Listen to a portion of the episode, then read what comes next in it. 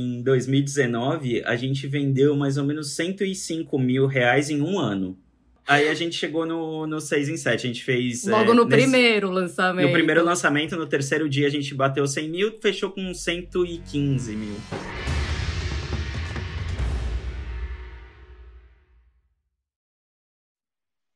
Bem-vindo ao podcast Faixa Marrom, uma conversa com alunos e alunas da fórmula de lançamento que fizeram famigerado, 6 em 7, isso é 100 mil reais em 7 dias. E hoje eu tô aqui com o Augusto e com a Rô. Tudo bom, gente?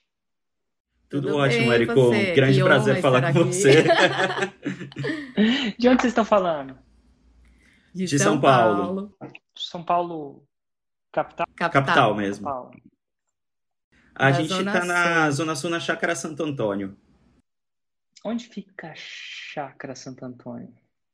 Ah, Fica- pegar Marginal Pinheiros. Marginal Pinheiros você conhece, próximo ao Shopping Morumbi, se você já Ah, perfeito. conhece um pouco a região. Situei aqui. E qual que é o nicho de vocês? É, nós temos uma escola de Business English e nós trabalhamos com cursos bem específicos, Uhum. como inglês para contadores, English for Finance, ah, English for Taxes, Business Writing, então cursos específicos de Business English. E como é que vocês me conheceram? Essa é uma questão que a gente estava até conversando ontem, até porque a gente pensando. sabia que a pergunta ia aparecer. É, nós lançamos o, o primeiro curso lá em 2015, 2016, então eu já vinha acompanhando bastante de marketing digital. Então eu já conhecia Érico Rocha, a fórmula de lançamento, eu já tinha ouvido falar, mas tinha alguma coisa ali que ainda não me chamava a atenção. Então passaram alguns anos e é, nós vimos passado. alguma coisa da semana 6 em 7, tá? E foi logo no começo da pandemia, foi em março do ano passado. E aí a gente se inscreveu, assistiu a, a primeira aula, eu gostei bastante. E nesse meio tempo, eu tinha marcado um, um Zoom com um amigo meu que eu conheci num curso. E quando a gente começou a ligação, a primeira coisa que ele falou: por que vocês ainda não estão usando a fórmula de lançamento? Tem tudo a ver com o seu negócio. Meu amigo Fábio Desan deve até estar ouvindo. E eu falei: nossa, a gente assistiu ontem, a gente gostou bastante. Quando acabar, a Sim. gente, é, dependendo do valor, a gente vai, Vai entrar. contar, tá. Então, o primeiro contato mesmo foi nessa semana 6 em 7, em março do ano passado. Mas assim, já tinha ouvido falar, só que é, eu nunca tinha buscado É. mais a fundo o conteúdo. E quando a gente Mas- buscou, né? Mas ele ouviu, né? Imagina Sim. a bronca que ele não levou. Por que que isso Por não que, que a gente não começou não a fazer isso antes? Porque imagina a bronca que ele levou no ano passado, depois que eu vi todo o CPL, sabe? Eu falei assim, por que, que a gente não entrou nisso antes? É o único arrependimento que a gente tem não ter entrado na Fórmula em 2016, 17. Exato. Porque pra gente foi sensacional. Em 2016, 2017, vocês tinham participado de algum lançamento? Não. Nunca, não. nada.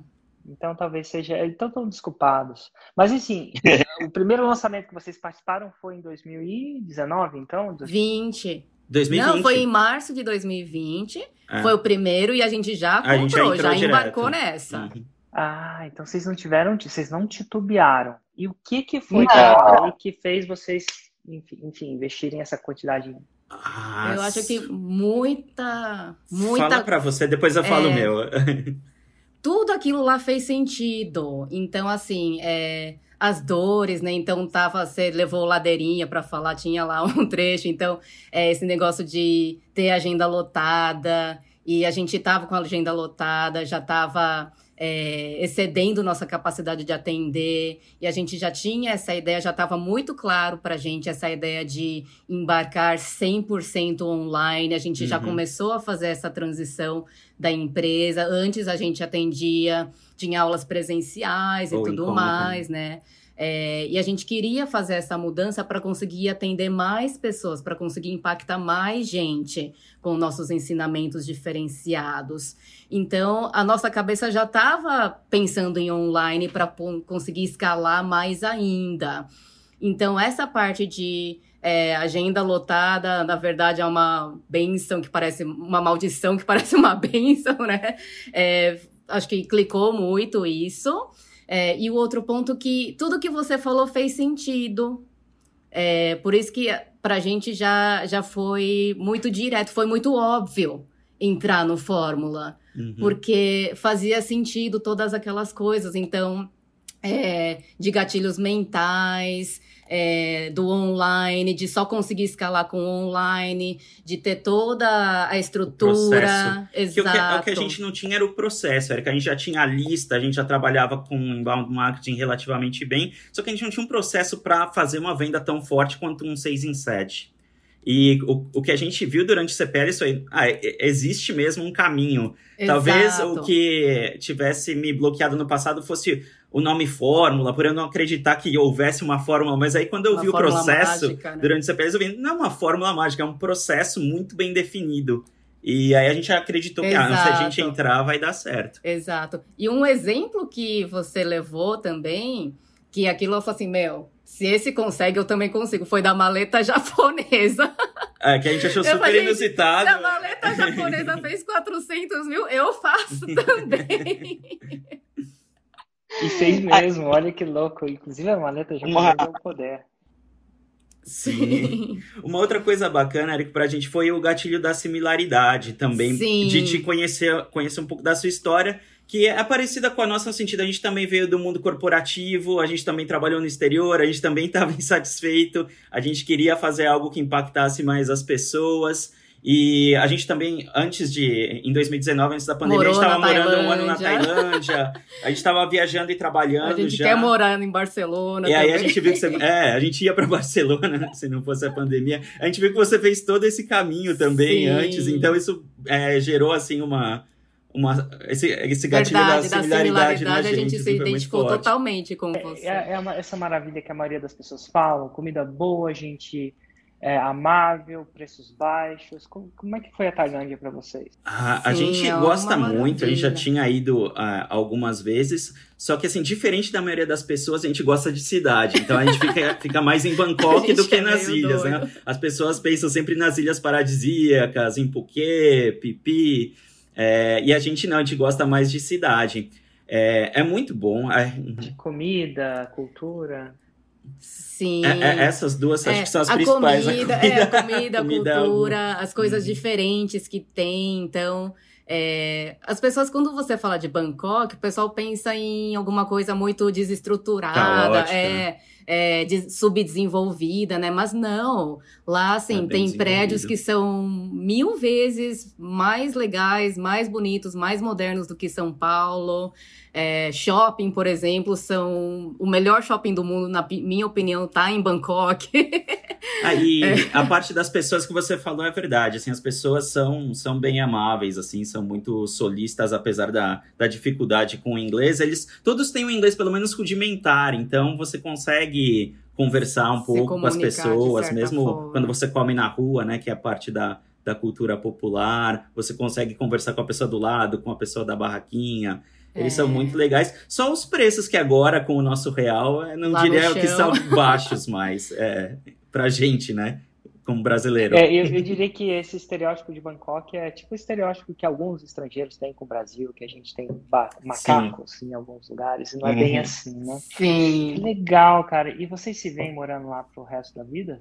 Tendo uma base? Sim. É, acho que sim. Conseguiria morar lá. Com é, certeza. Ah, é uma vida muito tranquila, assim, sabe? Então, é. assim, apesar de ter bastante é, diferença de, social, né? Também tem muita gente pobre.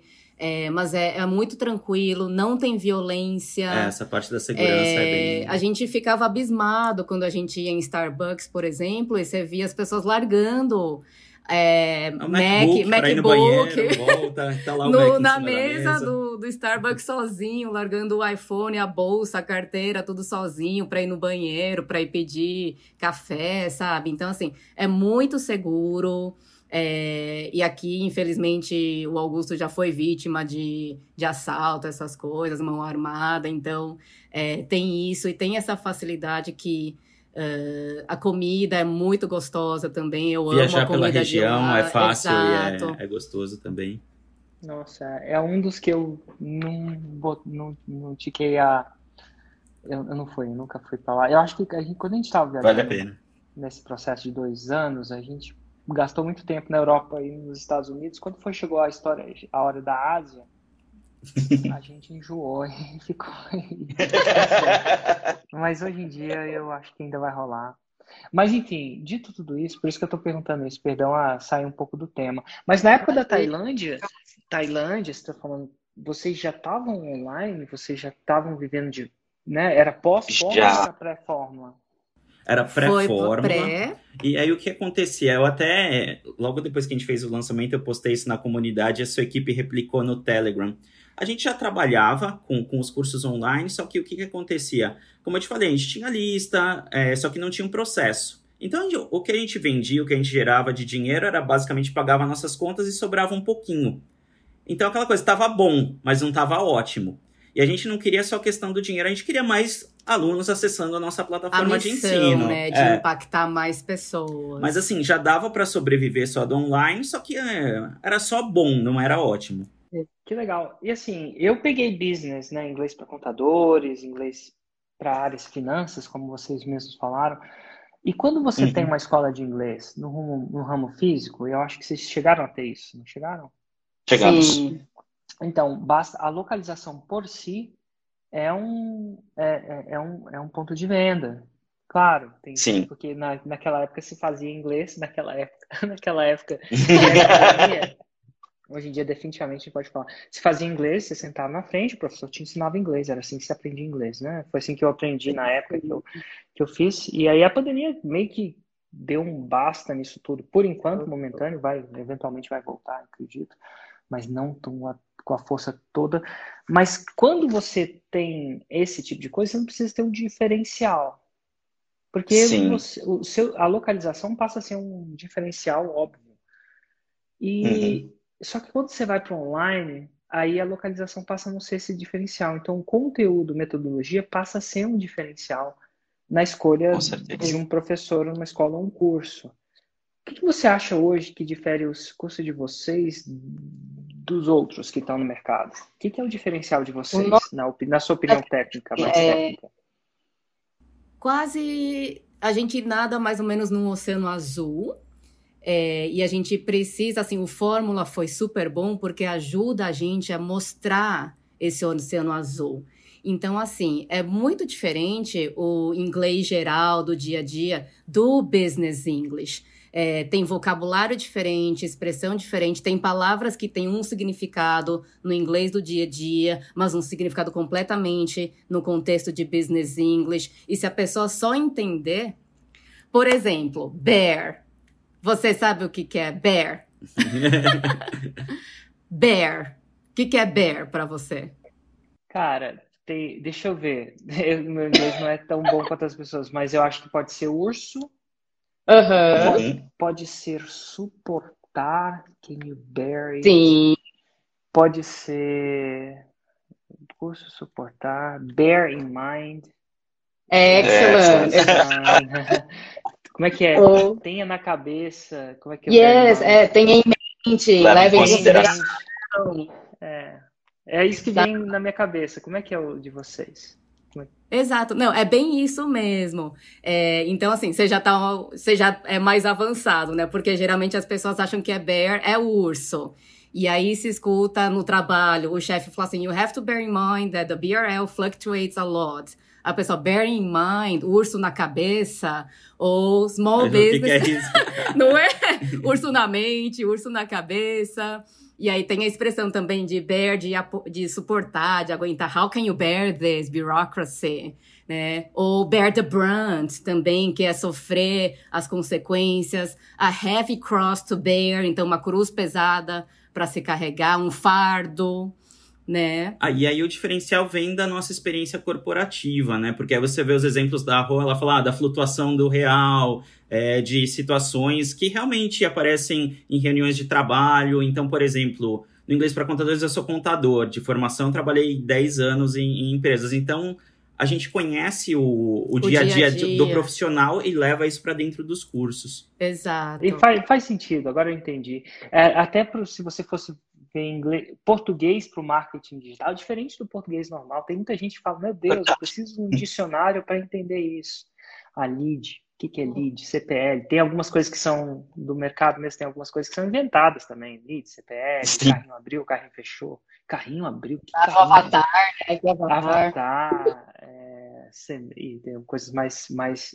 Eu entendi. Então, vocês focam no inglês em específicas áreas para dar uhum. uma aceleração naquilo que a pessoa. Se a pessoa está pensando em trabalhar, pô, vai direto no Business English, entendi.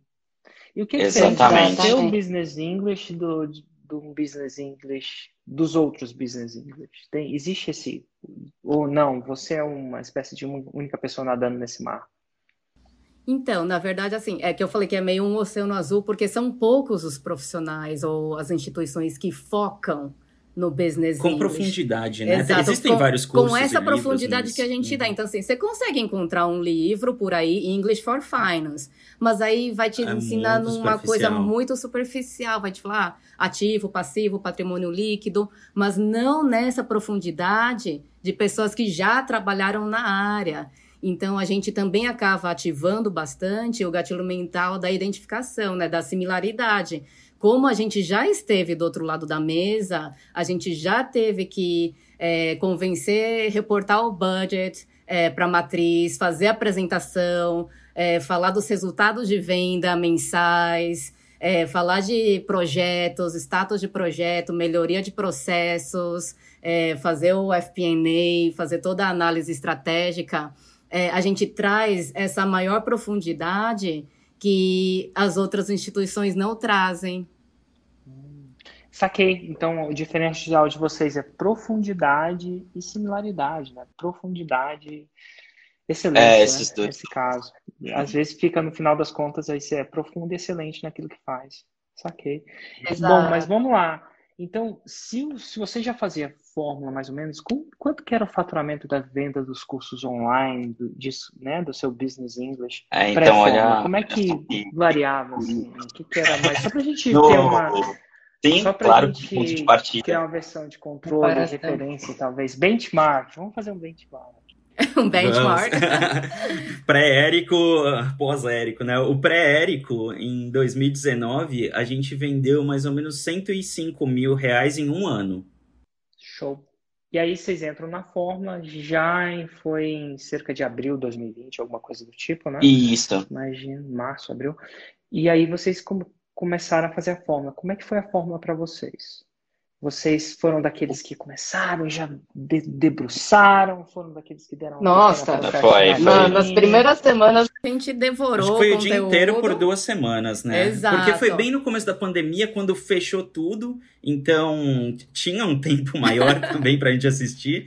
A, gente assistiu, acho que em duas semanas. É, a gente, a gente assistiu tudo. tudo. e aí assim. E já pôs é, em prática. A, a gente, conforme foi assistindo a gente já falou assim, ah, já vamos ver o relâmpago, porque o relâmpago é, para quem já tem lista, o que a para quem já sugere. tem produto. Quando chegou é. no relâmpago, a gente parou, não, ele falou para fazer, é, vamos fazer o relâmpago. Já tem, já vendeu antes, tal, então, vamos fazer o relâmpago.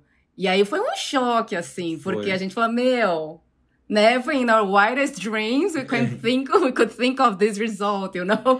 Então, é, já teve um resultado, foi de 40 mil, né? 41 mil. É, a gente fez dois relâmpagos, porque a gente tem dois produtos. É... é eu até brinco, Eric, que o, o Fórmula foi o, o, curso mais barato que eu fiz, porque até cair o valor no cartão, a gente pagou à vista, mas tem ali os 30 dias, né? A gente já tinha feito o relâmpago e já tinha dado um lucro muito maior do que a gente pagou o curso, né? Então. Exato. Nossa, foi... 40 mil, é isso, mais ou menos? 40 mil, isso, no que relâmpago. Retornou na maioria das vezes, numa execução mais clássica, são 4 a 7 e-mails que são escritos, uhum. né? E, cara, e 40 mil é cerca de 40% do seu faturamento. Do que a gente fez em um ano. Um ano, é. Com quatro e-mails ou sete e-mails, né? Vezes dois produtos, né? foram dois semanas. Sim, Sim acho que foram sete. 14 e-mails, né? É, enfim. Sim. A gente ficou chocado. O, o, Nossa, o que me chocou foi a conversão, porque antes eu tinha a lista, eu mandava, às vezes, ah, conseguia meio por cento, um por cento de conversão ali para vender um produto para a lista. Dessa vez a gente pegou só os mais quentes, fez esse fez trabalho dos sete e-mails com, com esses mais quentes, mas a conversão foi de 20, 22%. A gente nunca tinha visto nada parecido. É. Daí a gente ficou pilhado. É. Falou, nossa, agora vamos pro interno já. que massa. Então, acho que e como é que foi o interno de vocês, então? Nossa, o primeiro Foi- inteiro foi foi, super uma, assim, mas- uma maratona pra gente. Sério, Érico, eu até falei assim, ó, é, eu sonhei com você. Eu até falei pra Augusto, eu Aham. sonhei com você. Tipo, a gente tava, tipo, tendo uma maratona, uma gincana numa caverna. E aí a gente ganhou a gincana. Aí daí eu- a gente sonhou, eu também sonhei que teria feito 6 em 7 e a gente fez o 6 em 7.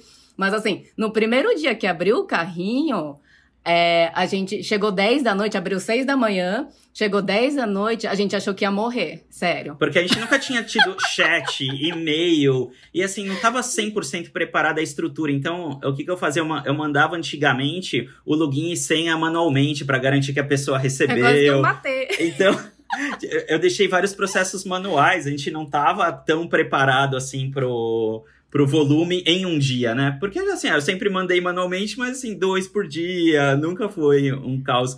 Aí eu tinha que mandar os acessos, responder o chat, e a gente nunca tinha tido o chat no site. É, e aí um monte de foi gente mal setado, porque foi um chat proativo. O chat convidava né? a pessoa a É. perguntar, assim. Então, e- nossa, naquele dia eu tava respondendo o chat no banheiro, com o meu computador no banheiro assim, respondendo o chat. E, e só nós dois, né? Nós não temos equipe. Aí chegou 10 da noite e falei, acho que eu vou morrer. acho que eu morrendo. Mas no, no terceiro dia, aí a gente chegou no, no 6 em 7. A gente fez. Logo é, no nesse- primeiro lançamento. No primeiro lançamento, no terceiro dia, a gente bateu 100 mil, fechou com 115 mil. 115 mil, e agora esse é um clássico, um ano de vendas em sete dias. Eu posso. É, foi exatamente isso. Que, que era o claim que Sim. você usava antigamente, né? Um ano de venda em 7 dias.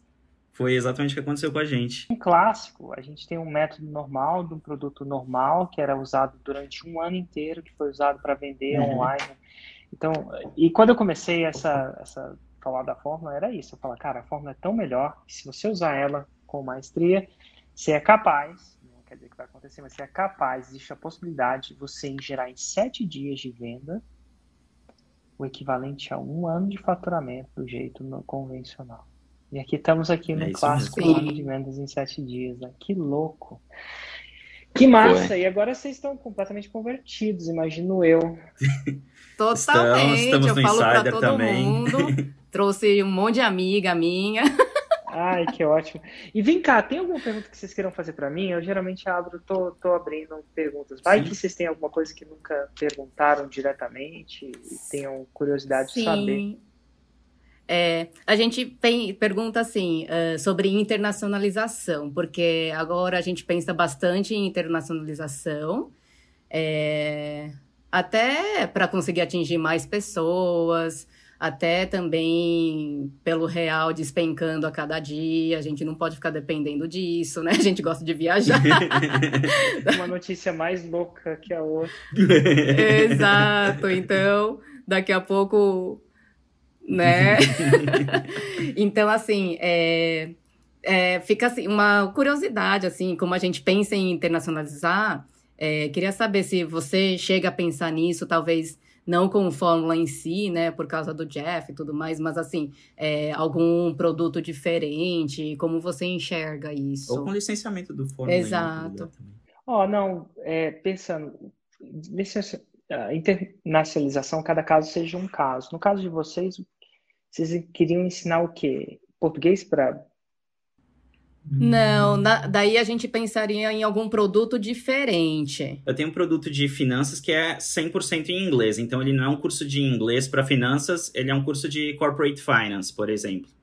Então, cursos na área de finanças, só que são cursos em inglês que eu poderia vender para o mundo todo. qual produto seria? É, eu tenho treinamentos de finanças que são em inglês, então não são de inglês para finanças. Então, por exemplo, eu tenho um curso de corporate finance. Então, eu poderia vender ele para pessoas em qualquer país, é, desde que a pessoa fale inglês pelo menos intermediário. Então, esse seria um exemplo. É. Então, aí já, a gente, geralmente com o tempo, quando você fala no nosso mercado o termo internacionalização, significa vender alguma coisa que você já vende com sucesso no Brasil, lá fora. A fim Tá. de Hum. aproveitar as vantagens de um mercado maior em número e em poder de compra. Uhum. Então, mas nesse caso, é quase, no seu caso, não é internacionalização, porque não é você vender um produto que você já vende, já fez o 6 em 7 aqui, sim você vai começar um novo negócio lá fora. Verdade. Então, nesse perspectiva, deixa eu te falar, começar novos negócios lá fora é tudo de bom. Essa técnica que a gente usa aqui, principalmente quando se falando na, na, do jeito que a gente constrói audiência através de construção e distribuição de conteúdo, é cutting edge. Ó. Ah. cutting edge.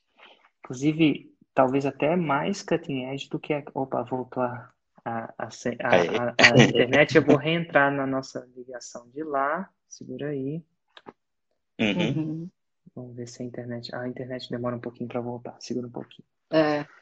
Enfim, mas é cutting edge. Então, o jeito. Então, se- mas agora você tem que encarar isso como um novo negócio. Todo o processo novo. E aí, sim, você vai Uhum. ganhar em dólar, sim, a- o mercado é fantástico, e sim, se o seu conteúdo for bom, se sua arruma for atrativa, é fantástico. Mas é um, é um novo negócio, em paralelo, como se fosse começar uma nova empresa, né? Então, Sim. em relação. Isso já não é internacionalização em si. É, Tá. é você começar do zero. Uhum. Num, num, num, num contexto internacional, né? num contexto onde você vai falar inglês e vai ensinar corporate finance. Sim, sim. Sacou? Mas é verdade. A gente Isso não, não responde- tinha pensado. É. Isso responde a sua pergunta. Agora, uma outra pergunta seria o fato de internacionalizar. Isso é, por exemplo, eu vender a forma em outro país, aquela coisa toda. Isso é um contexto completamente diferente. Mas no caso de vocês, isso não é, não é relevante, né? Porque você não vai conseguir vender o curso de English para finance, Sim. sendo que a língua Uhum. base é o português, imagino, É. correto? O máximo seria para Portugal, Moçambique, Angola. Ah, Mas E aí. Portugal, Portugal, Moçambique, ela não conta nem como internacionalização. É. Ou, ou para brasileiros, ou para brasileiros em. Ah, isso Ah, sim. isso a gente Esse é um público tem. interessante. Esse público Isso já tá, mas assim, assim nem conta. Não seria exatamente internacionalização nesse sentido. Uhum. Teria alguma outra? Respondi a sua pergunta ou Sim. você teria alguma outra pergunta também? Ah, eu, A te- gente eu tem tenho, várias é. Se você deixar- Ah, vamos Vai lá, vai. Tá, eu vou fazer uma então, que é sobre a formação de equipe. Eu queria ver qual que é a sua luz nesse sentido. Tem diversas atividades que a gente já poderia usar um terceiro, por exemplo, edição de vídeo. O volume que tem, eu poderia até contratar um freelancer para fazer edição de vídeo, tudo bem. Mas se eu for terceirizar todas as atividades, então, por exemplo, ah, o design, o tráfego, é, um- alguma coisa administrativa, o que eu vejo é que se eu fizer tudo isso com, com freelancers ou terceiros, eu vou ter mais trabalho gerindo tudo isso do que hoje eu pegando e fazendo, eu e a Rô dividindo as tarefas e fazendo.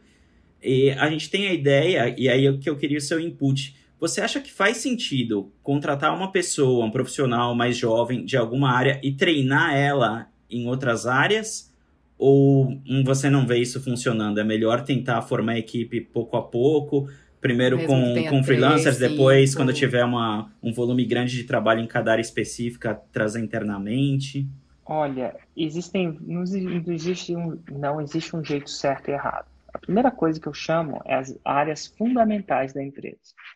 Aquelas áreas fundamentais são as áreas que vão causar crescimento extremo se bem gerenciadas. Uma dessas áreas Tá. é a capacidade de lançar. Outra Uhum. área é o seu próprio produto. Você vai precisar dele para causar crescimento. Eu considero áreas fundamentais. O que é a área fundamental? No pensamento estratégico, são áreas que vão gerar crescimento, tem a chance de dobrar, triplicar meu negócio. Nessas áreas, eu quero ter o controle de intensificar do jeito que eu quero, de melhorar. Então, o produto é fundamental na sua empresa. Ele é parte do seu core business. Lançamentos, a área de vender também. São os três, três tríades.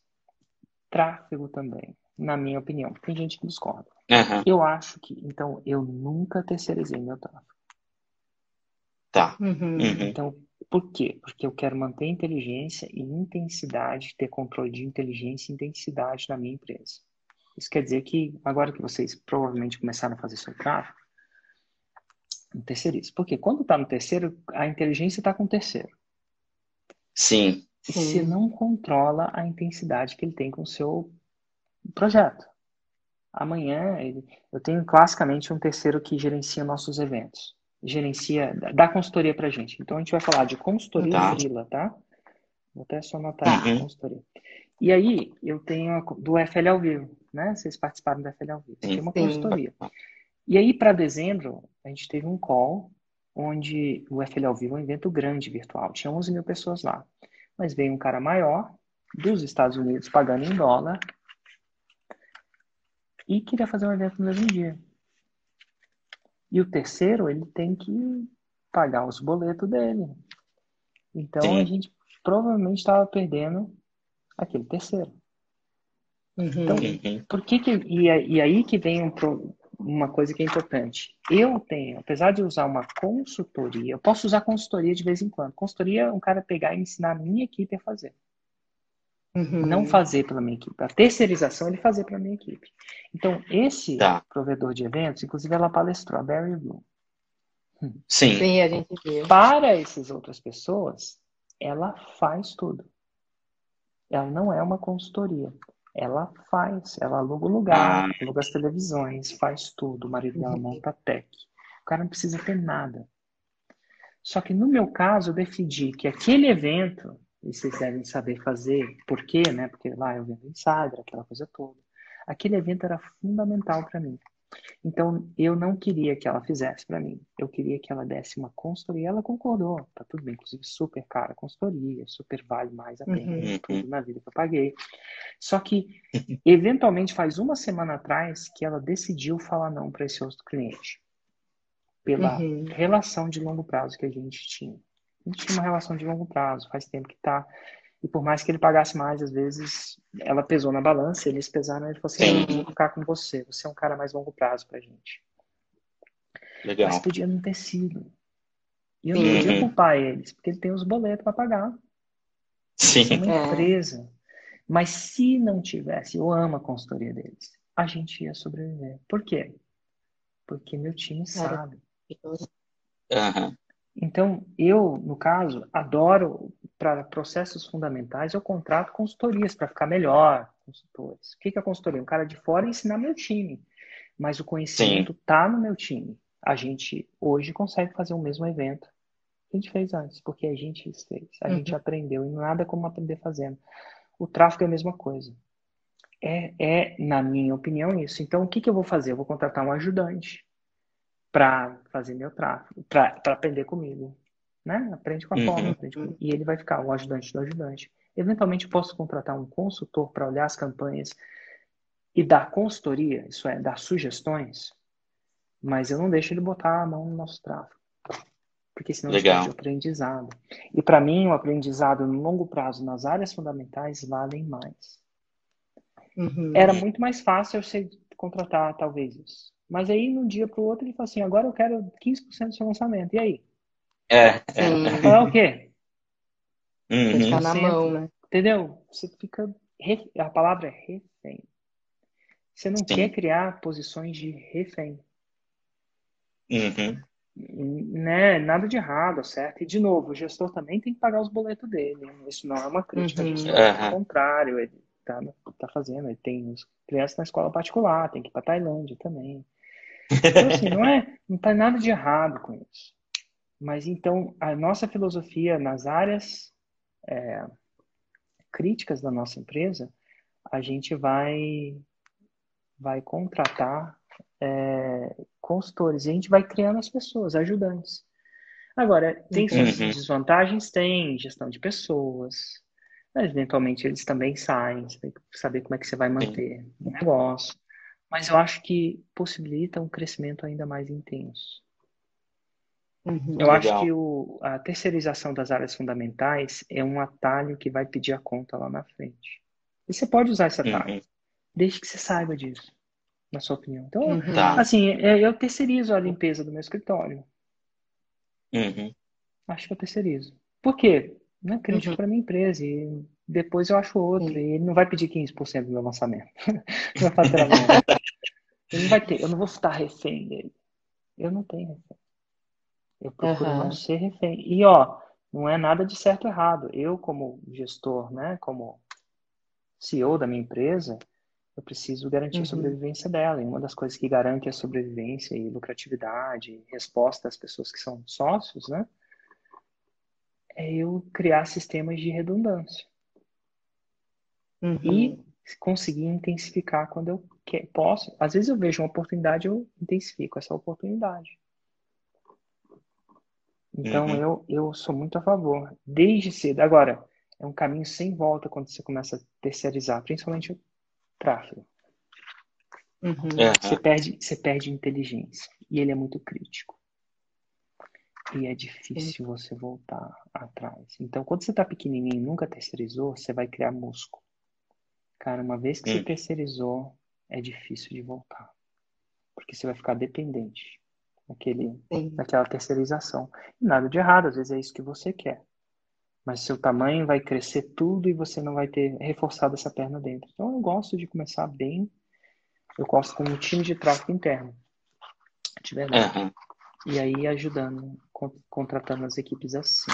Fez sentido?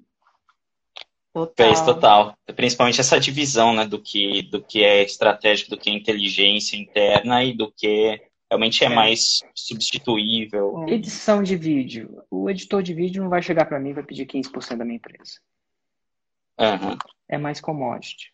Você vai começar com Uhum. freela, acho que é legal começar com os freelas, eventualmente contrata full time. Tá. Ele não vai, ele não vai chegar e pedir que 5%, 10% do seu lançamento. O gestor de tráfego vai. Sim. E aí vai nesse lançamento. No próximo sabe-se quando. Quanto. E aí você vai ter Aham. que ajoelhar, eventualmente pagar. Então, Uhum. assim, esse é um processo de refém. Então, no meu gestão de risco, eu vou evitar isso no longo prazo. Sim. Então, agora, se você faz muito vídeo, é com- compensa você ter um. Porque toda vez que você está contratando um cara ou outro, você está perdendo esse- esse- Essa pessoa está saindo com outros o tempo inteiro, naturalmente, tá? Então, eu acho Sim. que você vai querer contratar, assim. Eu gosto. Meu time Aham. de vídeo é interno porque a gente tem bastante demanda, a gente treina, aquela coisa. Sim. Mas você pergunta, se- se um dia eu precisar dessa pessoa, essa pessoa vai pedir 15% do meu lançamento. E eu vou, e eu vou estar. ele chama. Em, em inglês chama arm locked, né? E tem essa expressão É. business, né? Você levar Tem. um arm lock. A arm lock, quando é quando a proposta. em- Eu acho que é em inglês jurídico, que eu vi no Suits, naquela série. Ah, A gente assiste também. isso é ótimo. Então ele usa muito essa expressão que no Brasil você não deu uma chave de braço na pessoa, né? Mas no É. inglês, no inglês eles falam, "Ah, cara, aquela pessoa me deu, você vai ser chave de braçada. Chave de braçada é o cara te deu um argumento e você tem que sentar, chorar e pagar. É, Uhum. E você quer, você quer pensar, isso vai gerar um arm, essa pessoa vai ter uma chance de me dar um arm lock na frente? Se tiver, pô, cria redundância pelo bem de todo o seu sonho. Você não quer ser Aham. refém, não necessariamente, Uhum. não quer nem ser refém, dá, né? Aquele cara que gera refém, mas você não quer, você, sua, sua estratégia como é, o dono, o direcionador dessa empresa, não ser refém, não precisar, desnecessariamente de bobeira. Uhum. Respondi a é pergunta? verdade. Sim, Sim, sim. sim. Gente, um grande abraço e obrigado. Tchau. Outro. Abraço, Tchau, tchau.